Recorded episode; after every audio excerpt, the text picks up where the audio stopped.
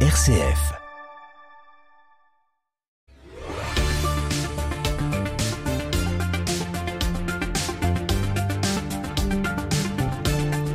Bonsoir et bienvenue à toutes et à tous dans le 18-19 régional. Un prêtre français en Algérie depuis plus de 15 ans. Des rencontres marquantes qu'il nourrisse dans sa foi. Il essaye, lui, d'être moissonneur en terre d'islam. Il nous partage son expérience et son témoignage dans 10 minutes. Et puis direction les forêts de l'Ain cette semaine dans le feuilleton. Hugo Jouglin nous emmène à la découverte de ceux qui la préservent, l'ONF, l'Office national des forêts. Nous entendrons comment les rendre plus résilientes. Premier épisode ce soir à 18h50. Et puis 18h30, c'est le journal d'actualité régionale. Et c'est en compagnie de Charlotte Mongibaud. Bonsoir Charlotte. Bonsoir Corentin, bonsoir à toutes et à tous. La saison du ski a débuté ce week-end et les stations font le plein, mais le personnel manque toujours à l'appel. Les saisonniers n'ont pas repris le chemin de la montagne. Les précisions dans le journal.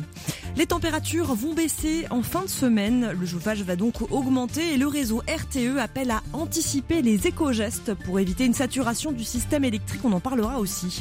Et puis on reviendra sur les projets de RER à Grenoble et à Lyon par exemple, puisque le président Emmanuel Macron veut en voir fleurir dans les grandes villes de France.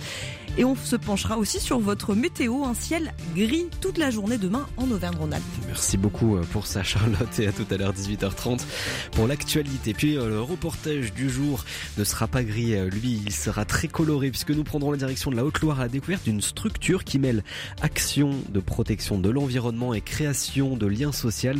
Découverte de la rafistolerie dans 5 minutes. Mais d'abord, le clin d'œil positif. Le 18-19, en région Auvergne-Rhône-Alpes, une émission présentée par Corentin Dubois. Et tout de suite, on prend la direction de l'Isère pour le clin d'œil du jour et on retrouve Violaine Ray depuis Grenoble. Bonsoir Violaine. Bonsoir Corentin, bonsoir à tous. Et ce soir, alors que l'hiver approche, vous nous donnez des idées pour s'équiper à petit prix avant de dévaler les pentes de ski. Et oui, puisque le week-end dernier, les premières stations de ski ont ouvert leurs portes, d'autres continueront de le faire le week-end prochain. Mais le ski, ça a un prix. En plus du forfait, il faut payer un équipement, équipement dont la fabrication est en plus très polluante. Alors ce soir, on vous propose d'acheter d'occasion. Direction pour cela la recyclerie sportive en plein centre-ville de Grenoble, une boutique de seconde main qui s'est installée en septembre dernier dans les locaux de l'ancienne maison de la montagne. Pauline Trotero, salariée de la recyclerie, nous accueille. Notre fonctionnement, c'est qu'on collecte des équipements sport auprès de particuliers, auprès d'entreprises de sport ou d'autres acteurs du réemploi. Ensuite, on les trie, on les vérifie et on les revend dans notre boutique solidaire, donc en centre-ville de Grenoble. On a aussi un volet de réparation puisque on peut réparer les équipements de sport qu'on reçoit et on accompagne aussi les bénéficiaires dans la réparation de leurs propres équipements de sport comme des vélos, des rollers, des trottinettes et bientôt des skis. Ici, on recycle, on réutilise, on transforme, on réemploie des skis, oui, mais pas que. Dès l'entrée du magasin, des dizaines d'articles de sport sont proposés dans des bacs ou des penderies. On trouve de tout, des sacs à dos, des chaussures, des kimonos, des raquettes, des gants de boxe et j'en passe. L'un des objectifs de la recyclerie, qui compte d'ailleurs 9 magasins en France, dont un à Lyon, c'est de permettre à chacun de pouvoir faire du sport, quel que soit son budget. Effectivement, il y a beaucoup de sports où il faut acheter les équipements avant de commencer, en plus de parfois la licence, euh, et ça peut revenir cher notamment euh, quand on a des enfants euh, qui grandissent et qui changent d'équipement très régulièrement. Euh, c'est parfois dommage parce qu'ils l'ont utilisé deux trois fois, alors qu'en fait ça pourrait être réutilisé par d'autres et puis eux ils ont l'occasion du coup d'en acheter à moindre frais. Il y a des personnes qui sont plus dans le besoin et qui sont intéressées par les petits prix. donc ça peut être soit des familles, soit aussi beaucoup d'étudiants ou alors d'étudiants étrangers qui arrivent à Grenoble et qui ont besoin de bah, d'acheter les équipements, notamment en neige. Euh, et du coup, effectivement, nous, on propose euh, des petits prix qui sont quand même plus accessibles. Une initiative sociale, solidaire, mais aussi écologique. Et oui, parce qu'on ne parle encore que trop rarement de seconde main dans le sport, ce qui en fait d'ailleurs un secteur très en retard quant aux problématiques environnementales. Les skis dont je vous parlais tout à l'heure, par exemple, eh bien, ce sont des articles qu'on ne sait pas encore recycler complètement. On les utilise ou on les jette, on les incinère, on les enterre. La recyclerie, c'est finalement une troisième alternative à ce constat. Il y a énormément de déchets dans le milieu du sport. Moins de 5% des équipements de sport euh, sont réemployés. Dans une grande majorité des cas, ça pourrait être réutilisé par d'autres personnes et du coup éviter de reproduire du neuf alors qu'il y a déjà euh, des équipements existants euh, autour de nous. Une économie circulaire à laquelle on peut participer en amenant directement nos articles en magasin, Violaine Et oui, tout à fait. Si vous voulez vous séparer, euh, je sais pas quel sport vous pratiquez, vous Corentin, mais peut-être votre raquette de tennis. Je vous Ah non. imagine bien faire du tennis.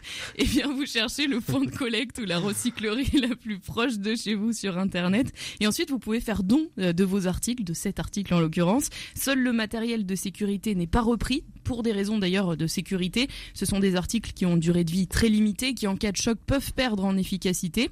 Et puis si vous voulez soutenir la recyclerie, vous pouvez aussi faire un don financier ou même prêter main forte. L'antenne de Grenoble recherche d'ailleurs des bénévoles pour l'aider dans ses missions de tri, de réparation et de valorisation. Merci beaucoup Violaine et donc la recyclerie euh, sportive c'est à Grenoble mais aussi un peu partout euh, en France et sur le site recyclerie-sportive.org. Merci beaucoup Violaine d'avoir été avec nous. À bientôt.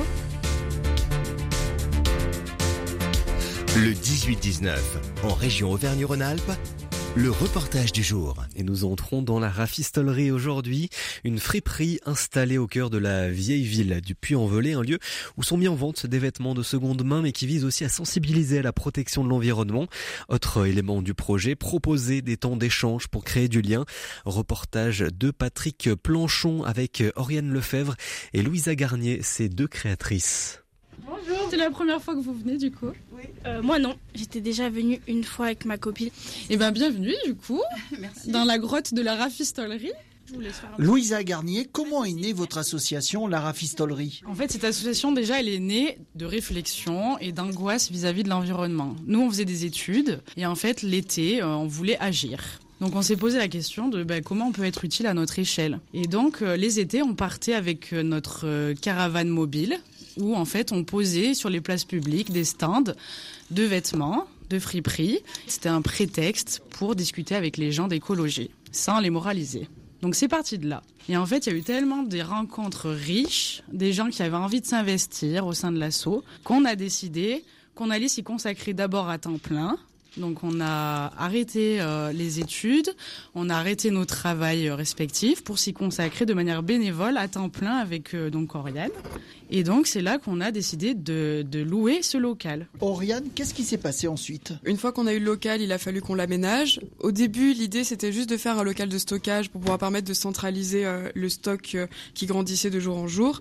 Et grâce au local qu'on a trouvé, on a pu en fait développer à la fois un local de stockage, un accueil euh, aussi de bénévoles, et on a pu développer une friperie un peu plus régulière qu'on peut proposer euh, toutes les semaines. Grâce à ça, on a pu accueillir des stagiaires qui nous ont aidés à aménager le local. Et euh, maintenant, on a des bénévoles réguliers qui s'investissent euh, de plus en plus. Et du coup, euh, on a vraiment créé la famille de la rafistolerie. Ce qu'il y a d'important, c'est cette friperie qui est juste à côté, mais il n'y a pas que ça qui est recherché à travers votre association, et ça vous y tenez beaucoup. Voilà, on met un point d'honneur même à notre petite échelle, à euh, faire du circuit, euh, on va dire, de A à Z. On va essayer de traiter, en fait, de A à Z, ce textile qu'on nous donne. On peut pas traiter l'ensemble, hein, on est d'accord, mais on essaie d'en recycler 85%. Donc ça va de la collecte à domicile ou sur place. Ensuite, dans le tri, la mise en exergue de ce textile. Donc, euh, soit ça passe par de la réparation ou de l'amélioration, de l'upcycling. Et puis, enfin, bah, de redistribuer ce textile. Cette activité de friperie, en fait, elle permet de recycler, on va dire, seulement 10% des dons qu'on reçoit. Et en fait, l'enjeu du recyclage, on s'est rendu compte en faisant ça qu'il était sur les textiles qui étaient, qu'on pouvait ni réparer, ni remettre en circulation euh, pour leur fonction, en fait. Et donc, c'est là qu'on a décidé, en fait, à partir de ce textile trop abîmé, de créer une matériothèque. Donc, dans cette matériothèque, on vient découdre, voilà, les boutons, les fermetures éclairs pour recréer une mercerie pour que les gens puissent euh, bah, réparer leurs habits. Et puis, ça nous a donné aussi l'idée de créer des euh, ateliers à partir de ce textile-là. Ça va de l'atelier de macramé, tissage, de la couture, euh, de la personnalisation, toutes les techniques et les savoir-faire autour du textile. On a envie de les refaire vivre, en fait. Donc là, par exemple, en termes de bénévoles, à la rafistolerie, on a autant des jeunes de 15 ans que des mamies de 80 ans. Bah, parfois, on, on se croirait à un couvige parce que bah, voilà, il y a Marie-Claude qui, qui nous apprend à tricoter pendant qu'on discute euh, de notre soirée de la veille. euh, Et ça donne lieu à des discussions qui sont très, très riches. Adèle, vous venez assez souvent dans cette friperie. Qu'est-ce qui vous plaît?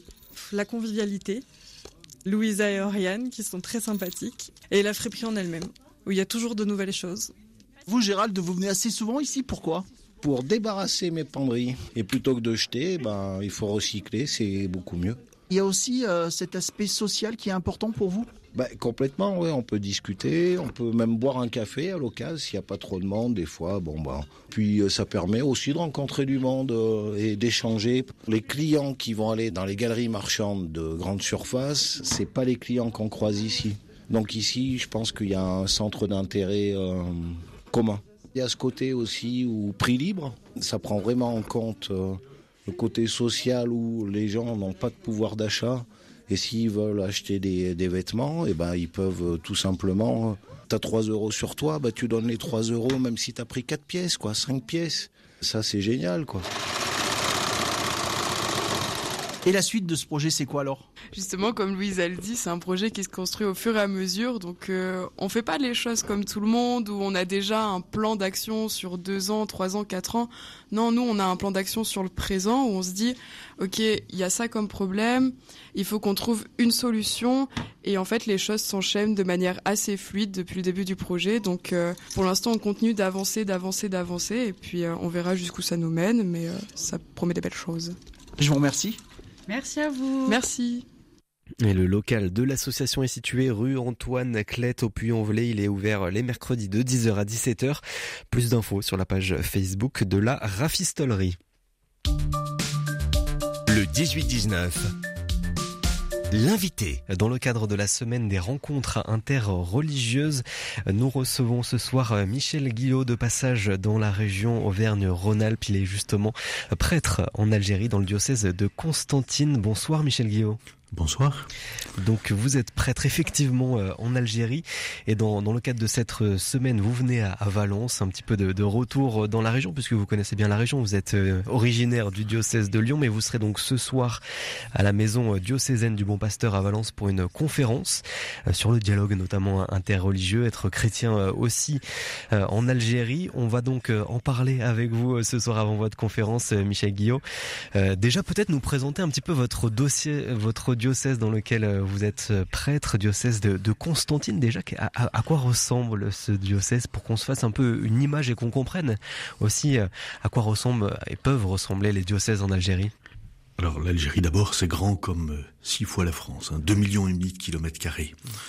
Et donc il y a quatre diocèses, pas tant à cause du nombre de chrétiens, mais à cause de l'immensité du territoire. Donc il y a trois diocèses dans le nord, à l'ouest Oran, au centre Alger, à l'est Constantine et Hippone, on l'appelle comme ça, et puis tout le sud, le, diocèse de l'Arwat, Rardaya. Donc je suis dans le diocèse de Constantine, qui, euh, comporte peut-être un tiers de la population. la population est massivement dans le nord, où il y a des terres cultivables, la, majorité du territoire est du désert. Et nous sommes, euh, en gros, on pourrait dire, dans sept villes différentes. Enfin, il y a un lieu ecclésial dans cette ville différente. Les chrétiens peuvent être répartis un peu plus largement, mais ce qui veut dire que entre chaque communauté, il y a au moins au moins 100 km, 100 ou 150 km. Voilà, et les chrétiens peuvent venir, peuvent avoir éventuellement deux, trois heures de route pour venir, j'allais dire à la messe, mais du coup ils viennent pas qu'à la messe, ils viennent pour une rencontre de la communauté. Voilà, donc nous, nous sommes une, douzaine de prêtres actuellement, voilà, avec un évêque qui réside à Constantine, dans un diocèse où il n'y a qu'une seule église, c'est-à-dire un, seul bâtiment construit pour être un lieu de culte catholique, c'est la basilique Saint-Augustin, puisque Augustin, Augustin d'Hippone, au 5e siècle, a été évêque dans ce qui s'appelle aujourd'hui Annaba. Et sur la colline, à l'entrée de la ville moderne d'Annaba, il y a cette basilique Saint-Augustin, récemment restaurée euh, avec euh, la moitié du budget qui, qui vient des Algériens collectivités locales, entreprises euh, qui ont aidé à la restauration de cet édifice catholique. Voilà, donc les autres lieux où nous prions, ce sont des lieux aménagés dans des maisons, y compris la cathédrale, parce que les édifices, euh, les églises qui étaient là étaient beaucoup trop grandes par rapport au nombre de chrétiens que nous sommes. C'est une petite communauté euh, chrétienne. petite communauté, oui, petit nombre. Surtout en ce moment où après, la majorité des fidèles, des chrétiens, étaient des étudiants venus d'Afrique subsaharienne. En Tunisie, au Maroc, en Algérie, il y a des structures universitaires qui permettent d'accueillir des étudiants du continent où il n'y a pas toujours les structures nécessaires, suffisantes. Et donc, euh, l'Algérie ne fait pas le, tri entre chrétiens et musulmans, elle accueille euh, ceux que les pays envoient. Et donc, parmi ces étudiants boursiers, il y avait, ils composaient peut-être 80% de nos communautés, mais avec le Covid, il n'y a plus de nouvelles arrivées et les accords bilatéraux ne sont pas réactivés, si on peut dire. Et donc, du coup, ceux qui avaient terminé sont partis. Il reste peu nombreux. J'ai célébré vendredi, puisque le vendredi est le jour de congé. Donc euh, c'est le vendredi que nous célébrons la messe du dimanche. Euh, ailleurs, on vous demandera à quelle heure est la messe de minuit. Nous, vous pouvez nous demander euh, quel jour est la messe du dimanche. Elle est le vendredi. Donc j'ai célébré à Constantine le matin et à Skikda le, soir, à 100 km de là. Donc ça veut dire que votre, euh, votre travail, votre vocation de, prêtre euh, est aussi tourné peut-être beaucoup plus vers un, public qui n'est pas forcément chrétien Voilà, dans la semaine, je rencontre quelques chrétiens, mais la majorité des personnes que je rencontre, qui rentrent même dans nos lieux d'église, ce sont des musulmans. Alors qui viennent, qui rentrent et, ressortent musulmans, c'est-à-dire qui viennent pour euh, pour des relations d'amitié, demander un service, euh, apporter un plat qu'ils ont préparé qu'ils viennent partager, demander un coup de main pour traduire un papier, pour euh, visiter, simplement échanger, ou euh, le plaisir de parler en français ou d'autres langues.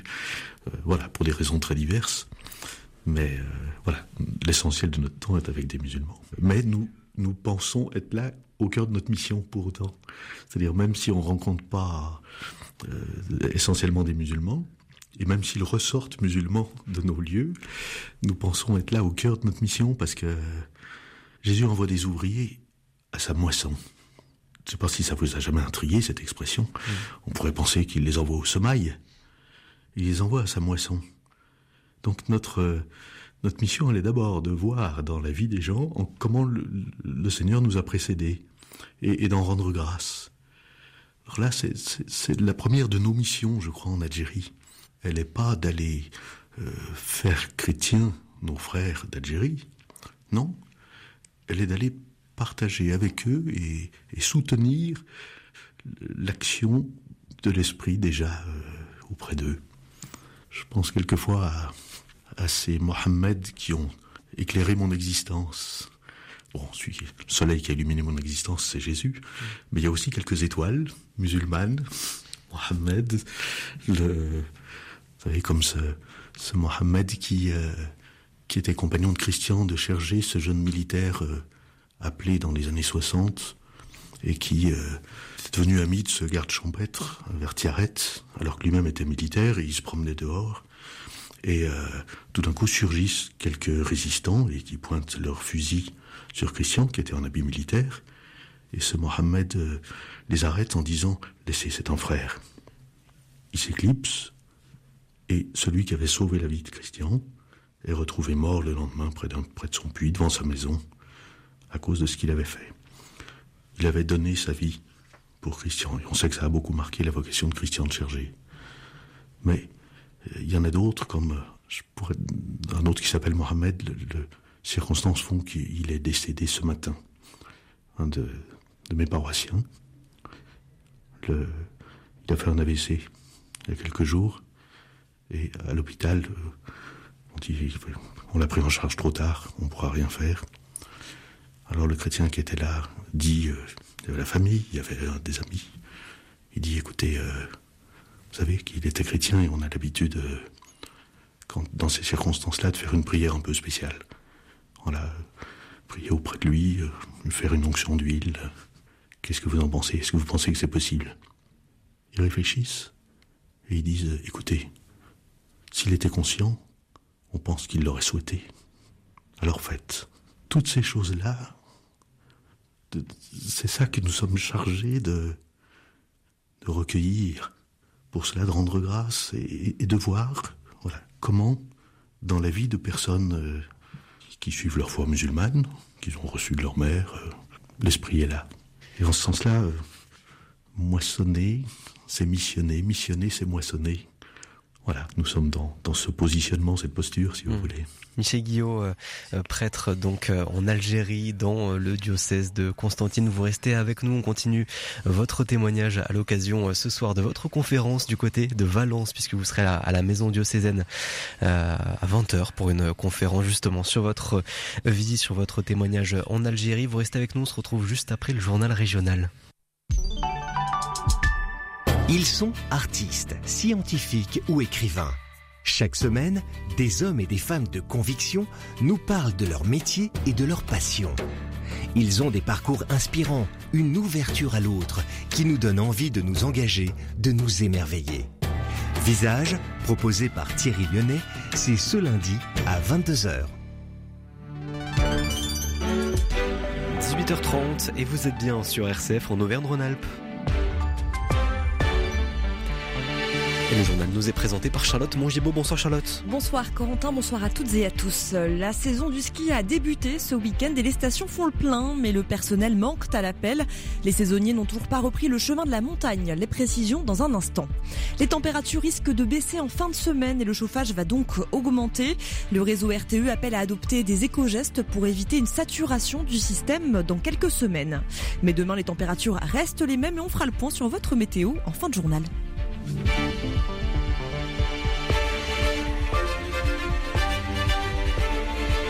Et la saison d'hiver a débuté ce week-end.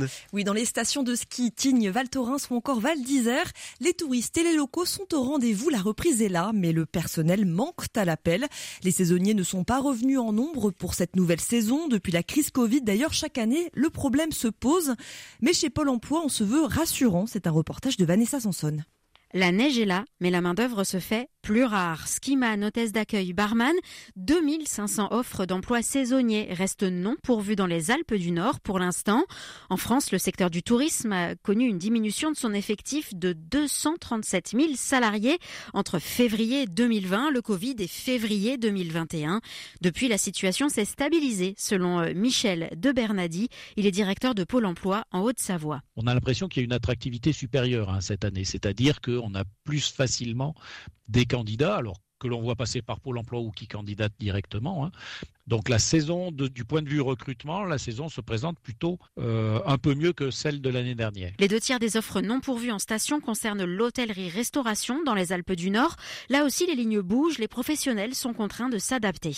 Augmentation de salaire, euh, organisation du temps de travail un petit peu différente parfois. euh, pour euh, l'organisation en équipe, euh, coupure, etc., jour de congé, enfin jour de disponibilité dans la semaine. Il y a beaucoup d'employeurs qui ont modifié leur mode de fonctionnement. Certains fait, euh, on des, des- des fermetures hebdomadaires ou des choses comme ça, mais on peut dire qu'il y a une évolution. Jeudi, la ministre du Tourisme, Olivia Grégoire, a annoncé à Chambéry la mise en place d'un carrefour des métiers du tourisme, dispositif financé par l'État avec deux objectifs, promouvoir les formations aux métiers de montagne et accompagner le recrutement par des job dating. Une semaine des métiers du tourisme sera également organisée en 2023 pour préparer cette fois la saison estivale. Un reportage de Vanessa Sanson. Et puis ce week-end, deux skieurs ont été emportés par une avalanche à l'Alpe d'Huez en Isère. Une coulée de neige au niveau du lac Blanc. L'un d'entre eux est légèrement blessé.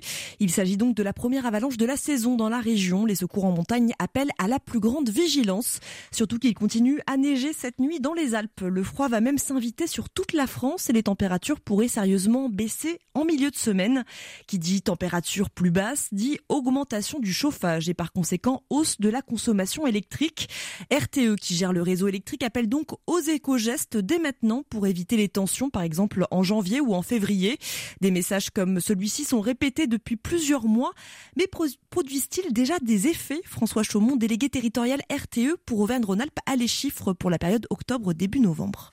Ce que l'on peut aujourd'hui identifier, c'est une baisse structurelle de la consommation des secteurs industriels. Mais nous sommes convaincus aujourd'hui que cette baisse structurelle, c'est une mauvaise nouvelle pour les industriels puisqu'elle est plutôt liée à la crise énergétique et au prix. Et donc, c'est plutôt des baisses de production des secteurs industriels. Par contre, elle soulage finalement la consommation puisque c'est une baisse de 5 à 7% qui euh, est structurelle et donc qui va euh, se prolonger euh, dans les semaines à venir. Ensuite, sur le secteur tertiaire et particulier, pour l'instant, nous attendons la réactualisation de mi-décembre parce que le chauffage n'a pas encore eu euh, pleinement en fait ses effets puisque le mois d'octobre et début novembre étaient plutôt avec des météos clémentes. Alors pourquoi c'est important? C'est parce que la consommation française pendant l'hiver, elle est liée à 40 euh, sur euh, le chauffage. Et si vous baissez votre température de 1 degré, ça va avoir des impacts importants de baisse de consommation sur le territoire français. Et baisser la consommation est à l'ordre du jour aussi dans les mairies, alors qu'elles sont en train d'organiser les illuminations pour Noël. Entre hausse des coûts de l'énergie et appel à la sobriété, certaines communes ont pris la décision de ne pas installer d'éclairage cette année.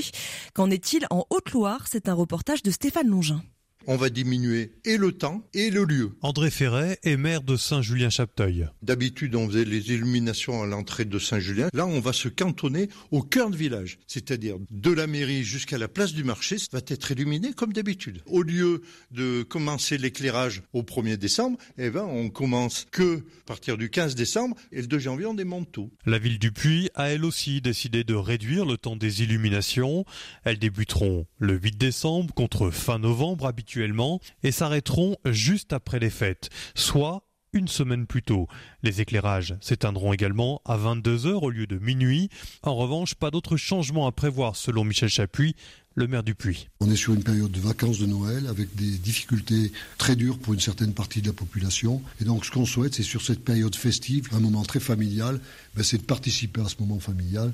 Donc il n'est pas question pour nous d'éteindre les lumières. On a conscience des difficultés que ça peut représenter, mais enfin un choix très clair, très assumé, c'est de faire des illuminations et des spectacles pour les fêtes de Noël. Quant à la question du coût, sur un budget de fonctionnement de 28 millions d'euros. On est à 356 euros sur l'éclairage des guirlandes de Noël sur un mois, puisqu'elles sont toutes à l'aide, donc on est sur la quantité négligeable. Et le chiffre complet, si on prend l'éclairage des rues adjacentes, les éliminations de Noël, c'est un peu plus de 1000 euros TTC. La ville du Puy-en-Velay remplace chaque année un tiers de ses éclairages de Noël pour passer au LED, un investissement de plusieurs dizaines de milliers d'euros.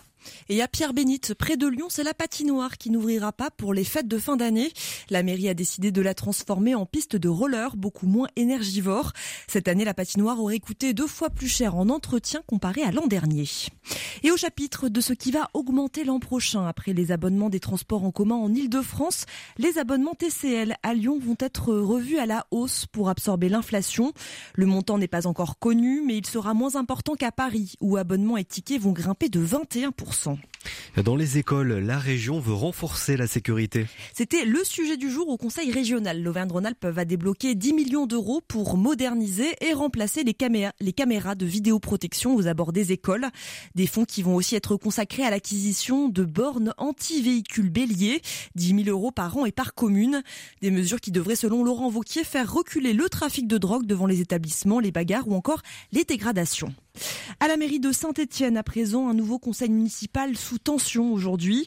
Il y a une semaine, le maire de Saint-Étienne a demandé l'interdiction de la publication d'un article sur le site Mediapart, dont un enregistrement sonore clandestin dans lequel le maire de Saint-Étienne parle de Laurent Vauquier, avec des propos, je cite, pas jolis sur le président de la région autour d'un désaccord en 2017. L'opposition appelle donc toujours à la démission de Gaël Perdriau depuis septembre et la révélation de l'affaire de la vidéo intime. L'un des accusés, Samy Kefi Jérôme, adjoint en charge de l'éducation à Saint-Etienne, vient d'ailleurs d'annoncer sa démission. Il est soupçonné d'avoir tendu un piège à l'ancien premier adjoint Gilles Artigue. Une enquête a été ouverte par le parquet de Lyon. Créer un RER dans les dix premières villes de France, c'est l'ambition affichée par le président de la République ce matin pour diminuer la pollution. Lyon et Grenoble se sentent donc concernés par cette nouvelle dynamique, d'autant plus que des projets de RER sont déjà dans les tuyaux et depuis longtemps. Exemple à Lyon, Jean-Baptiste Cocagne. L'idée d'un RER à la lyonnaise est un vieux serpent de mer local. Des premières ambitions il y a 25 ans, avec un schéma régional des transports défini en 1997 et la création en 2005 du REAL, le réseau express de l'aire métropolitaine lyonnaise. Trois ans plus tard, en 2008, Gérard Collomb, alors engagé dans la campagne des municipales à Lyon, va même plus loin, dévoile un tracé pour ce RER à la lyonnaise, 21 lignes prévues, 300 millions d'euros et une mise en circulation prévue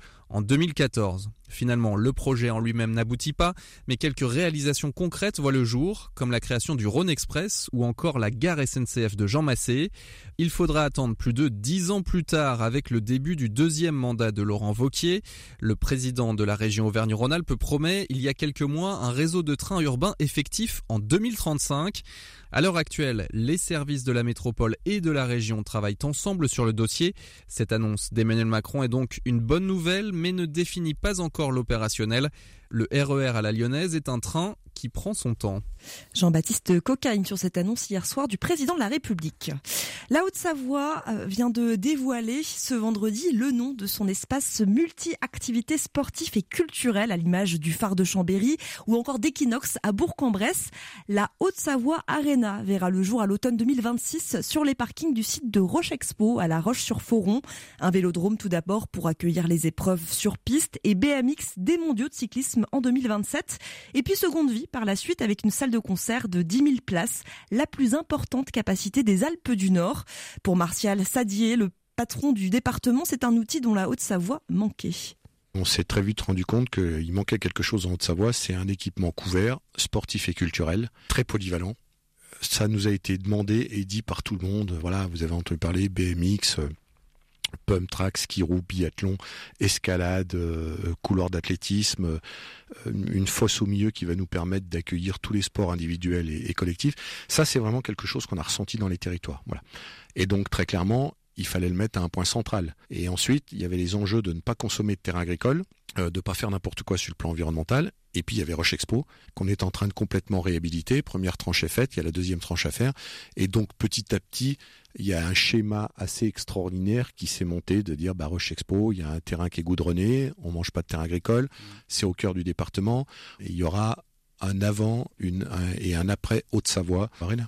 Voilà, Marcel Sadier, président de la Haute-Savoie. On va parler à présent d'une idée sortie avec le musée des Beaux-Arts de Lyon qui expose Nicolas Poussin, une exposition intitulée Poussin et l'amour et qui dévoile donc un visage peu connu de l'artiste de ses débuts à Rome autour de l'année 1624 où il était apprécié pour ses dessins sensuels. Une quarantaine de tableaux sont donc à retrouver au musée des Beaux-Arts de Lyon.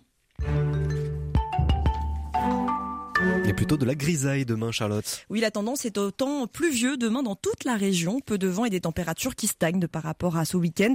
Avec demain matin 4 degrés à Annecy, 5 à Grenoble, 6 à Moulins et 8 degrés à Valence. Et puis l'après-midi, il fera 6 au Puy, 7 à Bourg-en-Bresse et 9 à Lyon. Mercredi, ce sera le même programme avec un retour progressif du soleil à partir de l'Est dans les pays de Savoie, légèrement aussi en Isère. Merci beaucoup, Charlotte. On vous retrouve demain à 18h30. Nous retrouvons à présent notre invité dans les studios de RCF à Valence avant de retrouver sa conférence ce soir à 20h à la Maison diocésaine de Valence. Le béaba du christianisme vous fait redécouvrir les fondements de la religion chrétienne. Pauline de Torsiac nous éclaire sur les traditions, les offices, les sacrements des premières communautés à nos jours. Le béaba du christianisme, c'est chaque lundi à 13h30 et 21h30.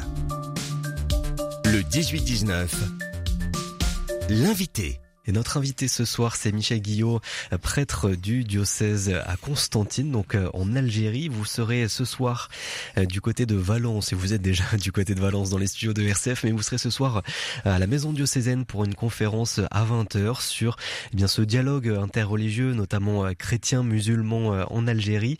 Vous nous témoignez donc de votre expérience en Algérie. Vous nous avez déjà témoigné ben, de votre rôle en Algérie tout à l'heure, juste avant le journal.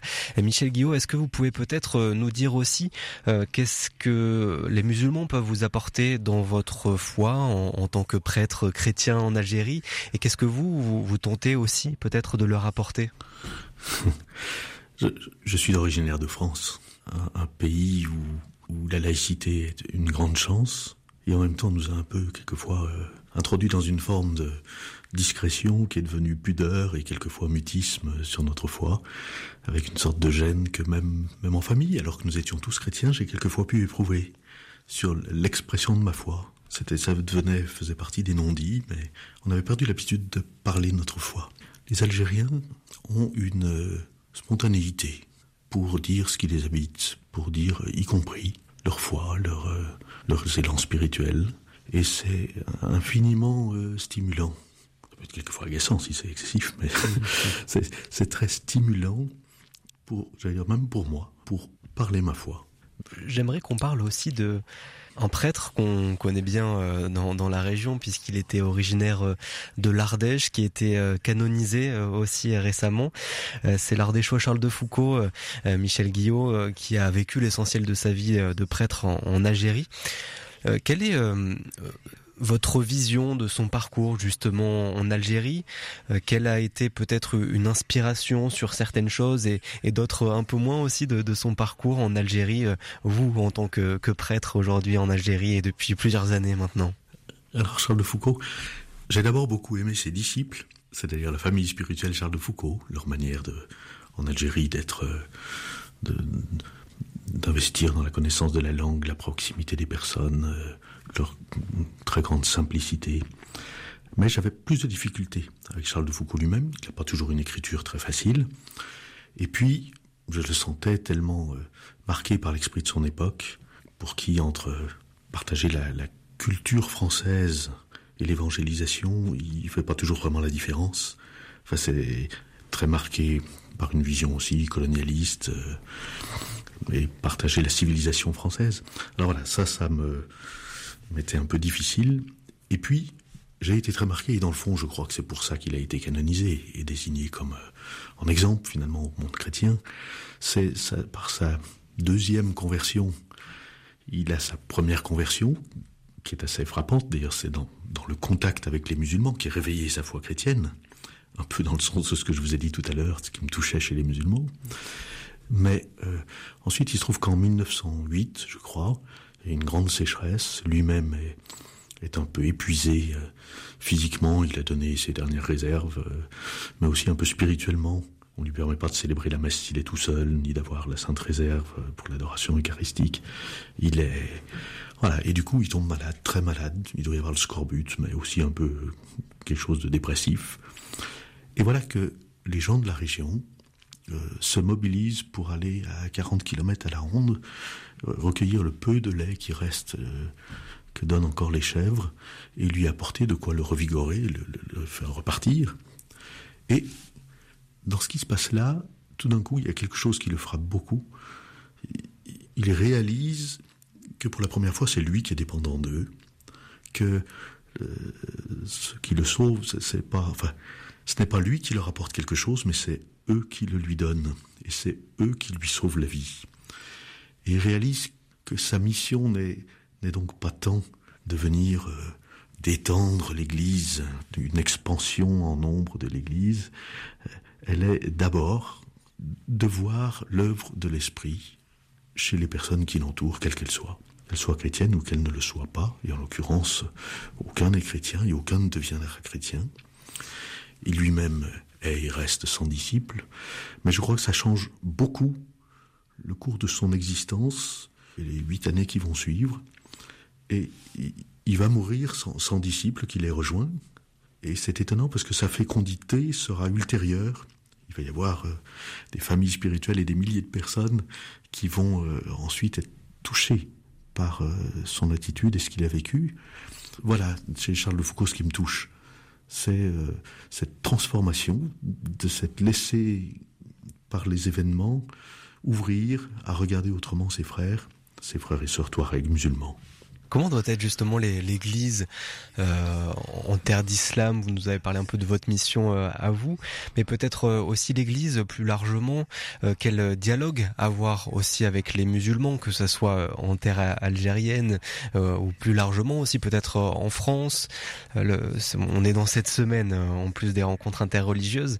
Donc, comment doit se placer l'Église aussi? Je peux dire d'abord la manière dont nous nous situons en Algérie. On, on n'est pas d'abord dans la recherche d'un dialogue institutionnel. On est à encourager chacun à vivre une vraie rencontre avec les, musulmans qu'il qu'il côtoie dans ses études comme étudiant, dans son travail, dans sa famille, et à être capable de, de s'aimer, de se servir, de, de voir ce qu'il y a de bon de, et d'en rendre grâce. Voilà, c'est d'abord dans la rencontre interindividuelle que les choses se jouent. Ensuite, si des choses sont possibles de manière plus collective, de manière plus, mais elles sont plus plus rares et exceptionnelles. Je crois que c'est Paolo Dall'Olio, jésuite italien en Syrie, fondateur du monastère de Marmoussa, restaurateur, qui disait dans, un livre au, paradis, la question qu'on vous posera à vous qui habitez avec des musulmans, c'est ah, dans ton dossier, est-ce que tu as une attestation d'un ami musulman Voilà, il le disait d'une manière humoristique. Mais euh, si on voisine et vit avec des musulmans, on ne peut pas se permettre de, de, vivre dans notre île. Et euh, c'est l'enjeu qu'est le nôtre. Et, et, et c'est pas des choses extraordinaires qu'il s'agit, mais je, je, suis frappé de la manière dont, dont, les gens savent nous accueillir en Algérie. Le, le, on fait pas des grands cadeaux en Algérie, mais voilà, si on fait un, un bon plat, on, on emporte une part à son voisin. Surtout si c'est un, un vieux célibataire comme moi, tout seul. et c'est là que se jouent les choses. Elles se jouent pas dans des grands discours. Et elles se jouent pas non plus dans des discussions sur la religion. Non, elles se jouent dans des choses plus en profondeur, sur euh, mon propre élan spirituel. Quand je vis ça, qu'est-ce que ça me dit? Et, donc l'enjeu, c'est notre propre capacité à, nous dire, au-delà des questions de pratiques religieuses ou de doctrines religieuses, qu'est-ce qui dans mes émotions, mes sentiments, qu'est-ce que que je sens, comment ma foi me parle, comment comment Dieu me parle et me pousse et comment je le je le partage, ça fait partie de ma vie d'une manière suffisante présente au point que je peux le partager. Est-ce que vous appréciez quand même les discours, notamment du, du pape François, euh, qui, euh, qui était d'ailleurs il y a quelques semaines euh, au Bahreïn, euh, sur la péninsule arabique, qui, qui était avant à Astana, au Kazakhstan, qui, qui consacre du temps dans ce discours interreligieux, dans ce dialogue interreligieux. Est-ce que vous appréciez aussi ces, ces discours-là et peut-être euh, ces preuves-là euh, aussi qu'on qu peut entretenir entre musulmans et, et chrétiens? Bien sûr, ces discours et, et les gestes qu'il a supposé. Je, crois que le premier voyage qu'il a fait, c'était à Lampedusa. Il en est revenu avec quelques familles. Il a il fallait bien que je fasse quelque chose de concret. Et dans les familles qu'il a, qui sont revenues avec lui, je crois qu'il n'y avait pas que des familles chrétiennes, il y avait aussi des familles musulmanes. J'ai été extrêmement touché par ce geste-là, en disant euh, je ne cherche pas d'abord à défendre mon clan, c'est l'humanité qui est ma famille. Et ça, j'ai trouvé ça formidable s'il y a dans les textes qu'il a écrits hein, qui m'a particulièrement marqué, c'est le c'est ce texte qu'il a écrit avec euh, l'imam de, l'université de l'Azhar au, au Caire, enfin l'imam Taïeb, sur la fraternité, parce que c'est un texte qu'ils ont écrit ensemble. C'est un texte euh, qui a même été euh, écrit en arabe. Je pense l'original a dû être écrit en arabe. Et je trouve que c'est étonnant, cet homme qui, dans des rencontres qu'on pourrait penser euh, très officielles, formelles, euh, toutes préparées d'avance, euh, tout est cousu d'avance, parvient à, nouer des liens et qu'une amitié se fasse au point de pouvoir sentir qu'on est au fond, au plan spirituel, au fond de nous-mêmes, très proche, si proche qu'on peut dire quelque chose ensemble. Je trouve ça merveilleux. Enfin, il y a un charisme là qui est pas seulement celui de François, mais qui est certainement le sien. Et ça, c'est formidable. Merci beaucoup, Michel Guillot, d'avoir été euh, avec nous. Et donc, euh, je rappelle que vous serez euh, ce soir dans la maison du Bon Pasteur, aussi une maison que vous connaissez bien. Je crois qu'il y a la même, d'ailleurs, au diocèse de Constantine. Effectivement, notre maison diocésaine a le même nom. voilà, donc vous serez à la maison diocésaine de Valence ce soir à 20h pour une conférence sur, à l'occasion de cette semaine pour les rencontres interreligieuses. Merci beaucoup d'avoir été avec nous au micro de, donc, de RCF du côté de Valence, dans nos studios à Valence. Merci beaucoup. Le 18-19, le feuilleton de la semaine. La forêt fait partie des milieux déjà les plus impactés par le réchauffement climatique. L'Office national des forêts tente de, le rendre, de la rendre plus résiliente hein, par la plantation d'essences différentes d'arbres. Le département est forestier dans l'Ain, dans toute sa moitié est. Hugo Jouglin est allé à la, en forêt à la rencontre de Patrick Trombert, responsable de l'ONF du secteur au budget. C'est notre feuilleton de cette semaine.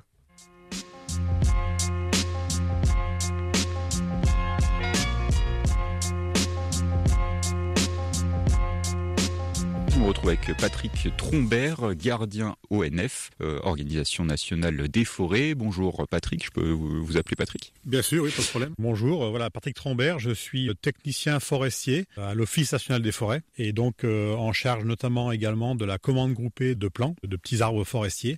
Depuis deux ans, nous avons multiplié par quatre les commandes d'arbres. On est où exactement? Nous sommes dans la forêt de Nurieux-Vologna, à côté de Nantua.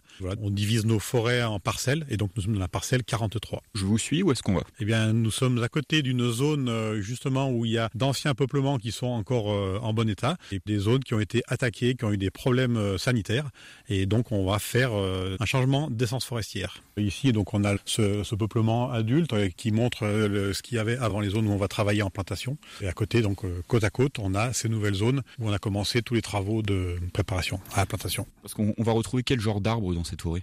Ici, nous sommes plutôt sur une forêt de résineux. À l'origine, on les voit devant nous ici, nous avons des épicéas qui font environ 35 euh, cm de diamètre. Ils sont encore assez serrés. Donc normalement, on passe tous les 10 ans en coupe pour les desserrer pour arriver à des diamètres de, 50 cm de diamètre. Et en fait, ici, le problème, c'est que ces arbres ont séché du fait de la météo. Et donc, il y a eu un insecte, un scolite, qui a rasé des quantités d'hectares incroyables. Depuis 4 ans, on subit tout cela. Cet insecte est favorisé par le réchauffement climatique, euh, la sécheresse, le manque d'eau et les températures élevées. Et donc, ils attaquent euh, en masse et en nombre important les arbres qui ne peuvent pas se défendre et ça fait des grands vides qu'on voit du coup euh, juste un petit peu plus loin sur le chemin là. Voilà, autour de nous, voilà, on a à droite de la forêt encore présente et à gauche euh, des trouées que l'on va planter. Alors qu'est-ce que ça donne sur ces arbres quand les insectes attaquent Ils tombent tout seuls ou alors ils meurent de l'intérieur? En fait, euh, ils meurent. Ce sont des insectes qui attaquent, qui transpercent l'écorce et qui coupent les canaux de sève descendante. Et donc euh, l'arbre ne pouvant plus s'alimenter, il meurt. Alors euh, quand il fait très chaud, en trois jours, l'arbre est mort. Et dans les périodes où on a un peu plus d'humidité, moins de température, les arbres mettent euh, deux, trois semaines à mourir. On en a au-dessus de nous ici des exemples d'arbres secs avec euh, il ne reste plus que les branches. Et là, pour un résineux, il n'y a pas de retour en arrière. Ce sont des arbres qui sont vraiment morts. Là, on a autour de nous des arbres qui sont assez grands. Alors, vous l'avez dit, qui n'ont pas encore atteint les 50 cm de diamètre. Euh, est-ce qu'ils peuvent devenir encore plus grands? Oui, bien sûr, parce que le, but, hein, là on est sur un peuplement, donc on parle de peuplement forestier, euh, qui a environ 70 ans. Ça a tout été planté autour de nous. À l'époque, on est passé d'un stade de taillis, du, feuillu de pas grosse valeur, à un bois de production, donc pour faire des bois d'œufs, pour faire de la charpente en épicéa. Euh, donc ces arbres de 70 ans, qui ont euh, voilà environ 35 cm de diamètre, ne sont là, on coupe le blé en herbe en fait parce que euh, il avait encore 40 euh, ans de croissance devant lui, ce peuplement. Euh, sauf que du coup, ben quand l'insecte, le scolite arrive, il fait sécher les arbres, et donc là, il n'y a pas d'autre solution que de couper et de récupérer les arbres morts déjà, et en plus, en étant obligé de récupérer une petite bande de sécurité autour dans les arbres verts. On coupe le blé en herbe, malheureusement, et tous ces peuplements qui ont eu des grosses campagnes de plantation dans les années 70, il y en a une grande partie qui est en train de sécher prématurément. Et on continue avec Hugo Jouglin demain, le feuilleton de la semaine au cœur des forêts de l'Ain. Le 18-19, le concert du jour. L'agenda musical du 18-19, nous partons en Haute-Savoie avec euh, ce jeudi un concert de Vianney, découvert avec le titre Pala. Le chanteur a depuis enchaîné le succès comme Je m'en vais ou encore Beau Papa. Vianney qui est actuellement en tournée donc partout en France pour présenter son dernier album N'attendons pas, un véritable hymne à la vie, aux passions qui nous animent. La preuve avec cette chanson qui titre tout simplement Emma.